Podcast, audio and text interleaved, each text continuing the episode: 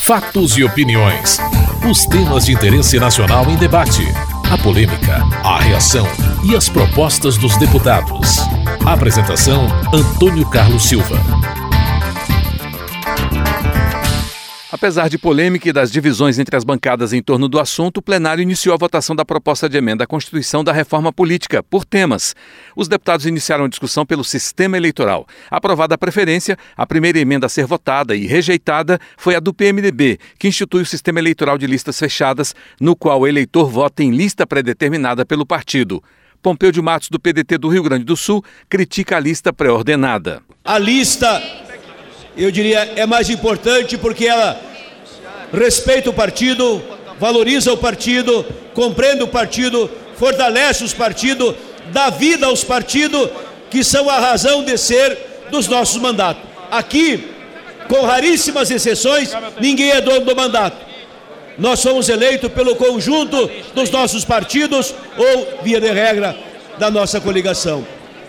Agora eu quero dizer bem claro que entre o distritão, distritão misto, distrital, lista e é o sistema proporcional, que é o sistema atual, eu ainda acho que de todos eles, o sistema atual, com alguns ajustes, com algumas correções, ele ainda é o menos pior dos sistemas de votação. Eu não estou dizendo que é o melhor, e nem tampouco vamos fazer uma reforma para fazer mais do mesmo. Agora o que nós não podemos fazer é uma aventura e fazer mais do pior. Aí é ruim para a democracia, é ruim para essa casa, é ruim para o cidadão e é ruim para a cidadania. Orlando Silva, do PCdoB de São Paulo, defendeu a lista. Nós do PCdoB defendemos a lista pré-ordenada por acreditar que não é possível construir democracia sem partidos políticos consistentes sem partidos políticos com identidade programática clara, sem partidos políticos com projetos que sirvam à construção e ao desenvolvimento do nosso país. Por isso, nós acreditamos que a lista pré-ordenada fortalece os partidos. Alguns colegas imaginam que isso iria limitar decisões partidárias às cúpulas. Ora, isso acontece em partidos que já hoje, na regra de hoje, não foram capazes de construir mecanismos de experiência democrática. Evidentemente que você pode antecipar a elaboração das listas com processos de escolhas democráticas de cada candidato que vai expressar a posição na lista de cada um dos partidos.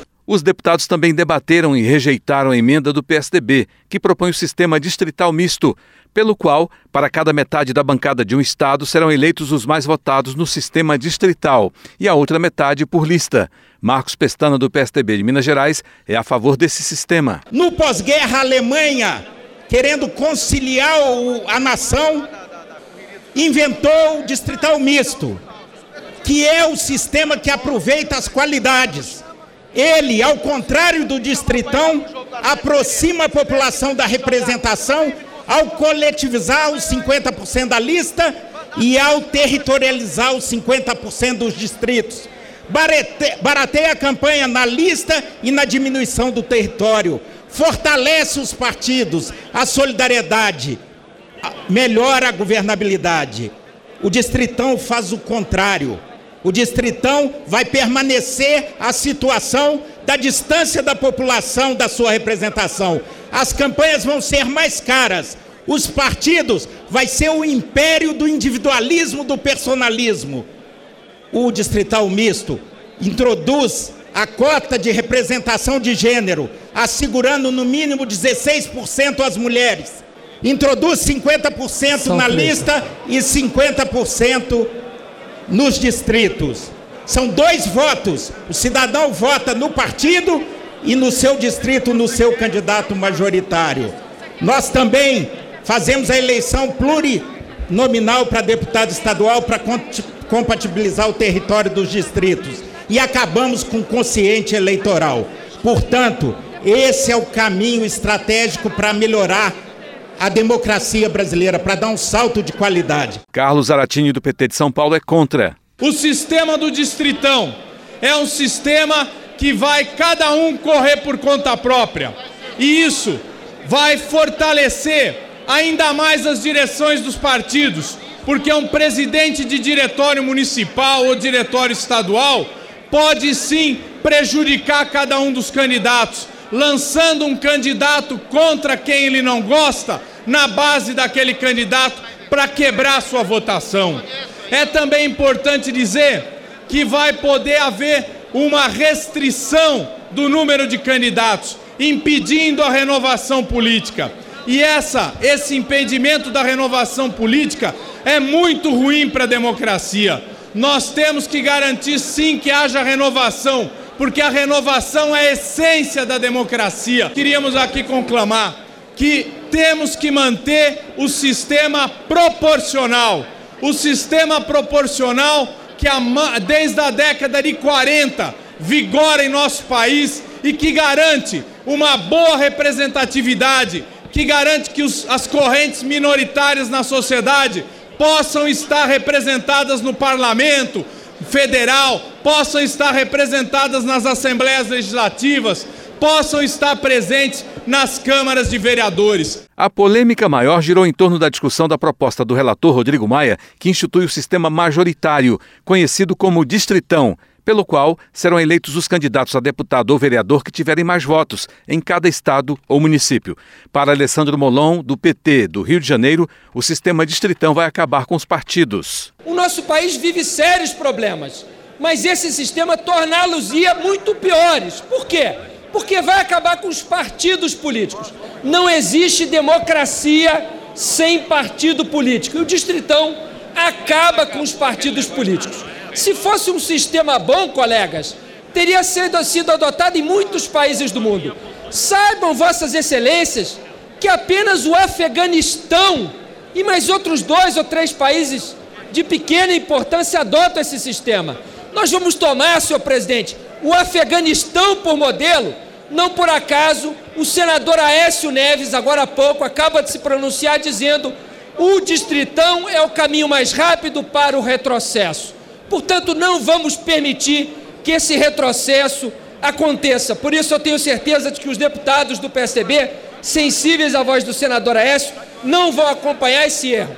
Não adianta refletir com os votos atuais. Imaginar nesse sistema eu me elegeria com a minha votação, porque teremos muito menos candidatos e, portanto, serão necessários muito mais votos. A eleição será uma eleição muito mais cara uma eleição boa para quem é muito rico, ou para grandes personalidades ou celebridades, mas não para a maioria de nós, pessoas que trabalham perto do povo e precisam dos votos populares para chegar aqui não dependem de fortunas. O relator da reforma política, Rodrigo Maia, do Democratas do Rio de Janeiro, entende que o Distritão é um avanço. Esse é o modelo que nós damos um salto à frente.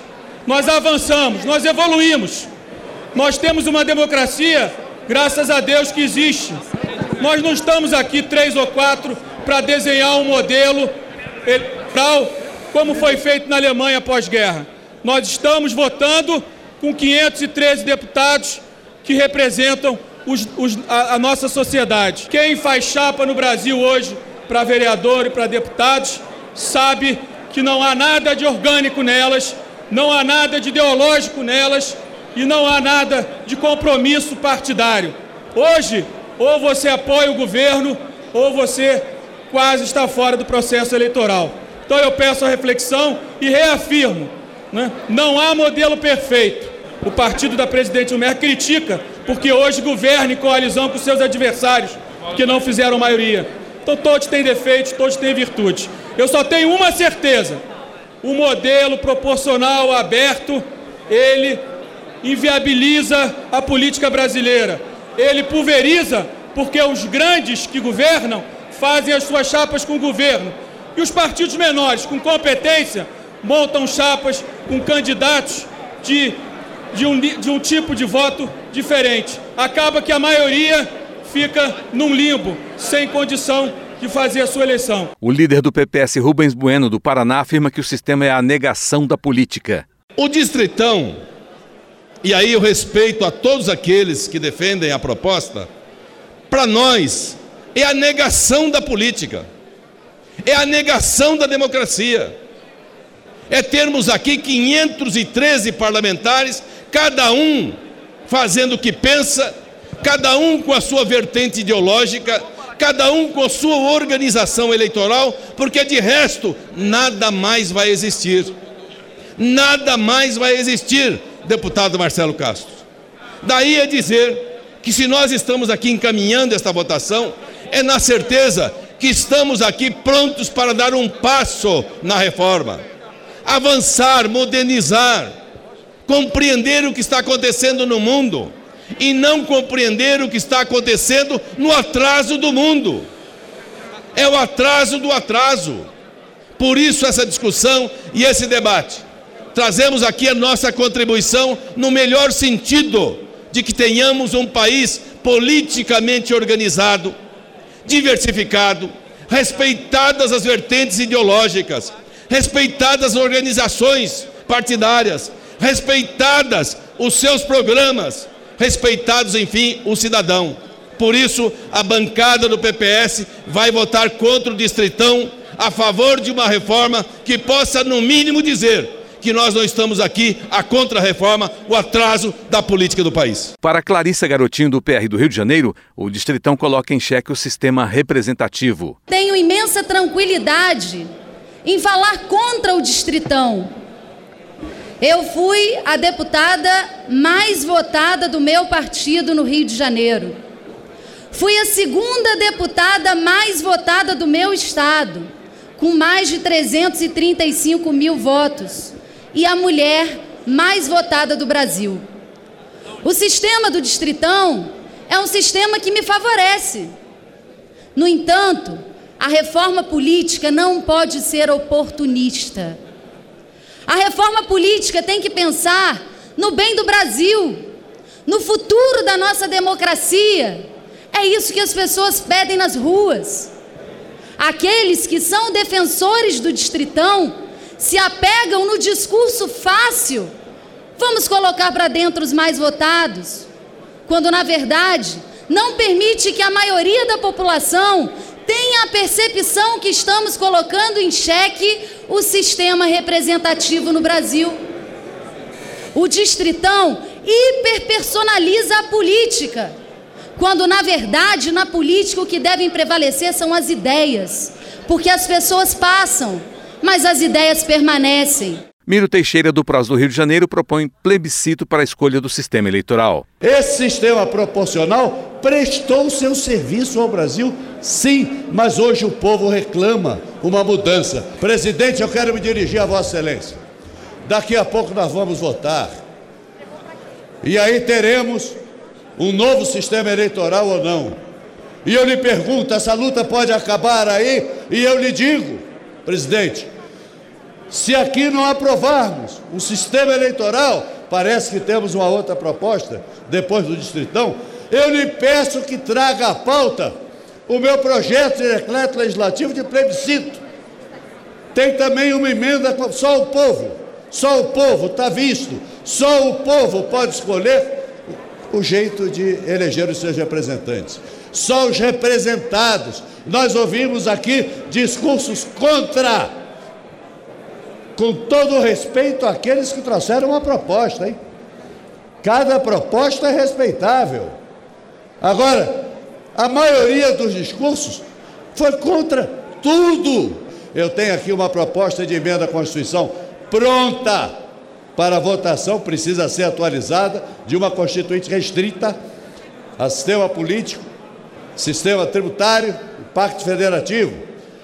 Tenho em tramitação projeto de decreto legislativo, e aí nós estaremos com os três quintos. E se a Câmara dos Deputados não quiser dar o seu grito de liberdade, que a minha proposta é para propor a vossas excelências, tentem ser livres, tentem ser livres, tentem ser sim, como são os senadores, decidindo conforme as suas consciências e não como a ordem dos chefes de partido. O sistema distritão foi rejeitado. Já a proposta do distritão misto chegou a ser debatido, mas foi retirado pelo autor. Você está ouvindo Fatos e Opiniões. Os deputados também debateram o financiamento de campanhas eleitorais. A emenda do PMDB, que prevê o financiamento público e privado, inclusive de empresas, para candidatos e partidos, foi a primeira a ser votada. Henrique Fontana, do PT do Rio Grande do Sul, alerta para a ligação entre a corrupção e o financiamento eleitoral. Nós precisamos retirar as empresas do financiamento eleitoral e do financiamento aos partidos políticos, porque isto melhora muita coisa não é só a questão da corrupção. Evidente que a corrupção tem relação, sim, com financiamento eleitoral. É evidente que ela tem outras também, questões que geram corrupção. Mas eu falo que campanhas riquíssimas e milionárias, financiadas por poucas empresas, colocam a quase todos nós de joelho para financiar uma campanha para defender ideias. Nós precisamos de uma política mais barata, de uma política de programa, de história de vida, da nossa história, não uma política irrigada a milhões e bilhões que poucas empresas financiam para dominar este plenário.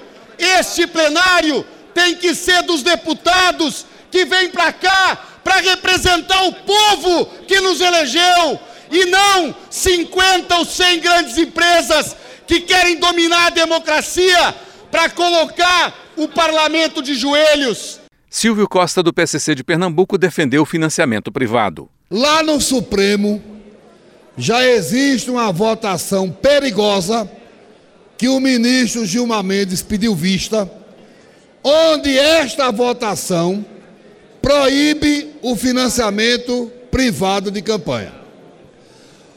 Esse discurso que alguns estão fazendo a favor do financiamento público, com todo respeito, é uma falta de respeito à inteligência do brasileiro.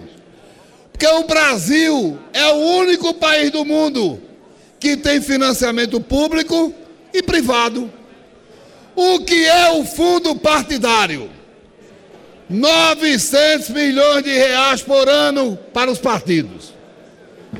O que é aquele tempo de televisão, quando a gente vai para a televisão falar pelo partido? Aquilo é de graça? Claro que não é de graça. Aquilo é troca por imposto.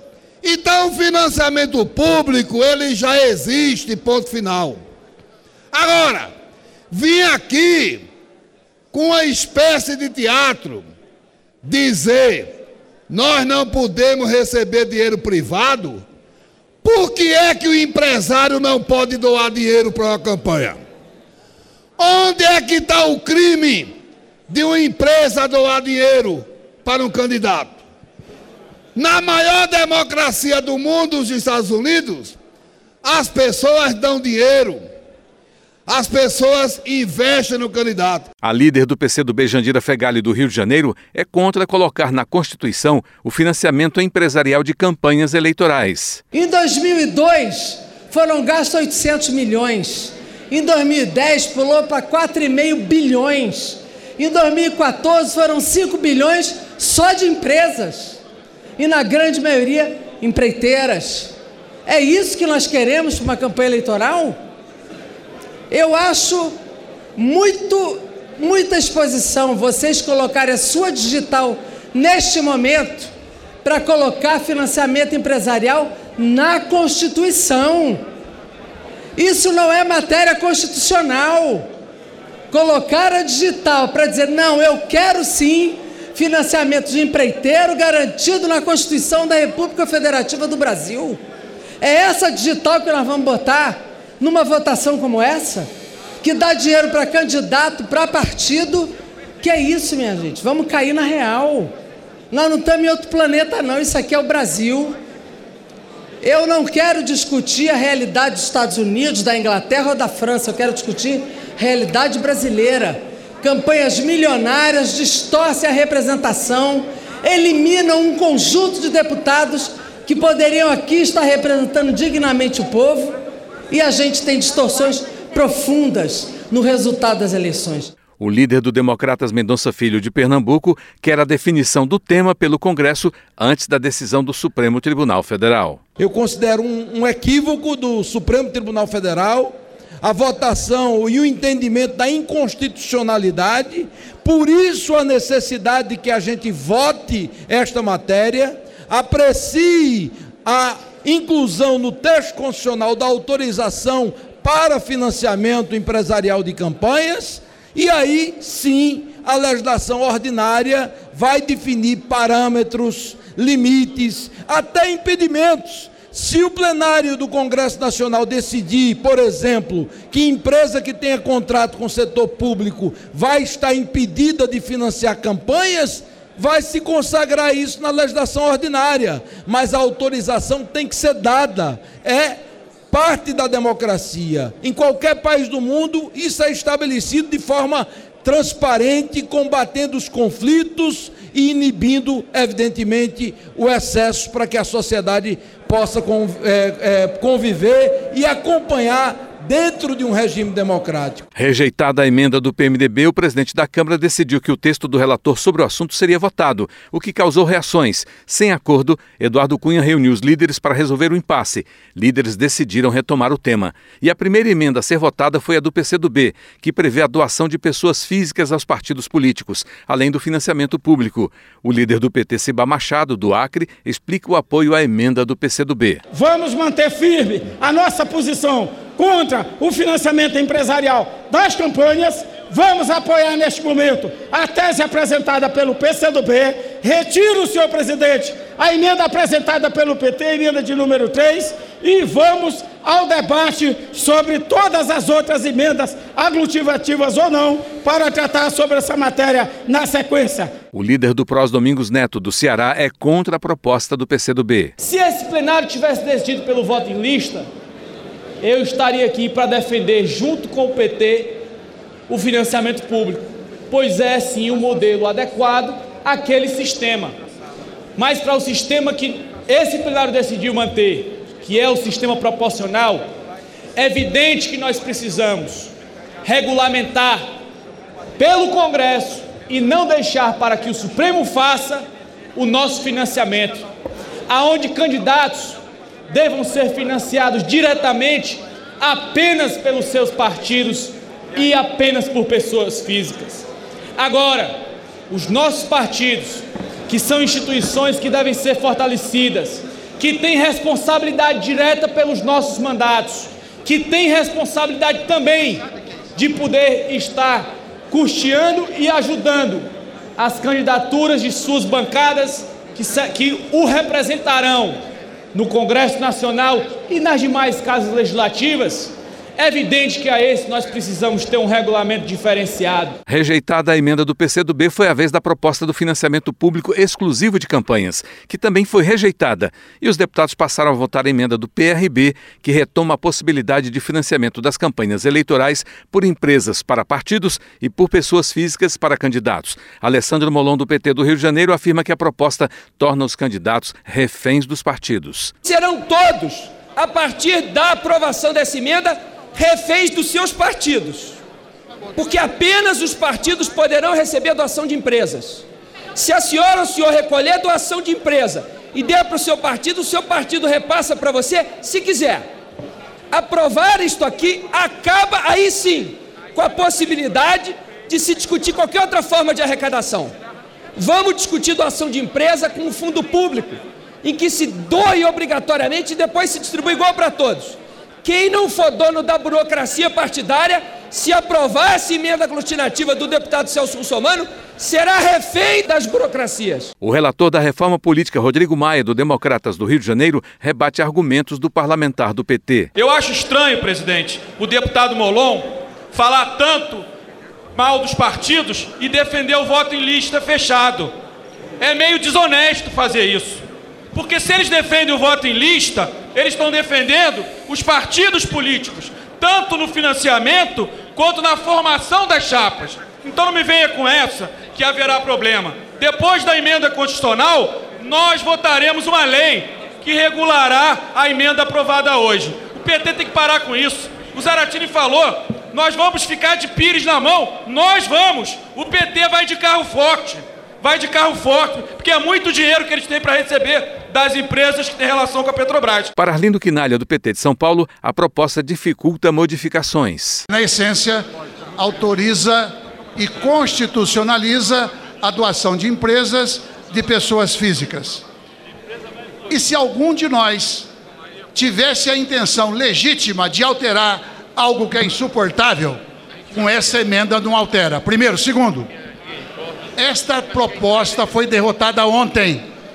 Terceiro, se alguém imagina que isso impede a decisão do Supremo Tribunal Federal, quando aqui existe a previsão, se nós aprovarmos, de que deverá haver limites máximos de arrecadação e gastos definidos em lei, por que é então que a gente não derrota essa emenda, e eu respeito muito o deputado Russomano, e a gente produz um acordo para uma legislação infraconstitucional. O autor da emenda, Celso Russomano, do PRB de São Paulo, quer a definição pelo Congresso e não pela Justiça.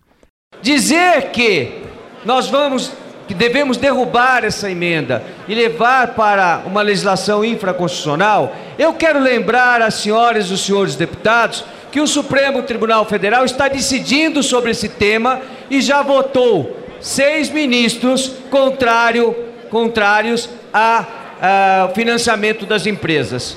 Ou esta casa faz o seu trabalho de legislar, ou então, senhor presidente, quem vai legislar é o Supremo Tribunal Federal. A emenda do PRB sobre financiamento de campanhas foi aprovada e os deputados iniciaram discussão sobre o fim da reeleição de presidente e governadores, previsto no texto da reforma política. José Carlos Aleluia, do Democratas da Bahia, é contra. O momento pode ser propício para que alguns entendam que a reeleição não é boa. A nível federal, o primeiro momento em que a reeleição não está cumprindo o seu papel é com a presidente Dilma. Mas não é por causa do fracasso da presidente Dilma que nós vamos impedir que o próximo presidente da República possa ter a possibilidade de governar por oito anos o Brasil para arrumar o que ele vai receber que será uma grande herança maldita. Estudos mostram que as prefeituras e os estados, onde os governadores e os prefeitos tiveram a possibilidade de governar por oito anos, ostentam índices melhores do que aqueles que mudam o governador ou o prefeito a cada quatro anos. O que temos que fazer é buscar mecanismos para tornar a eleição mais séria, mais fiscalizada e mais livre. Elisiane Gama, do PPS do Maranhão, afirma que a reeleição é instrumento para permanecer no poder. Aquilo que antes se tentava utilizar uma máquina para um terceiro, a utilização da máquina é para o benefício próprio. E neste segundo mandato, o que há é uma total, um total falta de compromisso e de responsabilidade com a coisa pública. A reeleição está mais do que nunca claro que é simplesmente um mecanismo, um instrumento para a perpetuação do poder, sem essencialmente olhar para o cidadão, para os benefícios da sociedade brasileira. Se a gente for fazer, por exemplo, um comparativo, inclusive, de recursos que são destinados para as peças publicitárias, elas aumentam de uma forma significativa até onde a lei permite em utilização por quem está realmente detendo o poder. Nós, senhoras e senhores parlamentares, temos hoje a oportunidade de eliminar esse mecanismo, de eliminar, na verdade, esse instrumento que tem sido utilizado de uma forma maléfica para a população brasileira. O fim da reeleição foi aprovado, assim como a cláusula de desempenho para acesso ao fundo partidário e ao tempo gratuito de rádio e TV. Os deputados mantiveram as coligações nas eleições para deputados e vereadores. Você acabou de ouvir Fatos e Opiniões, uma produção da TV Câmara. Edição e texto Antônio Carlos Silva e Eliane Breitenbach. Apresentação Antônio Carlos Silva.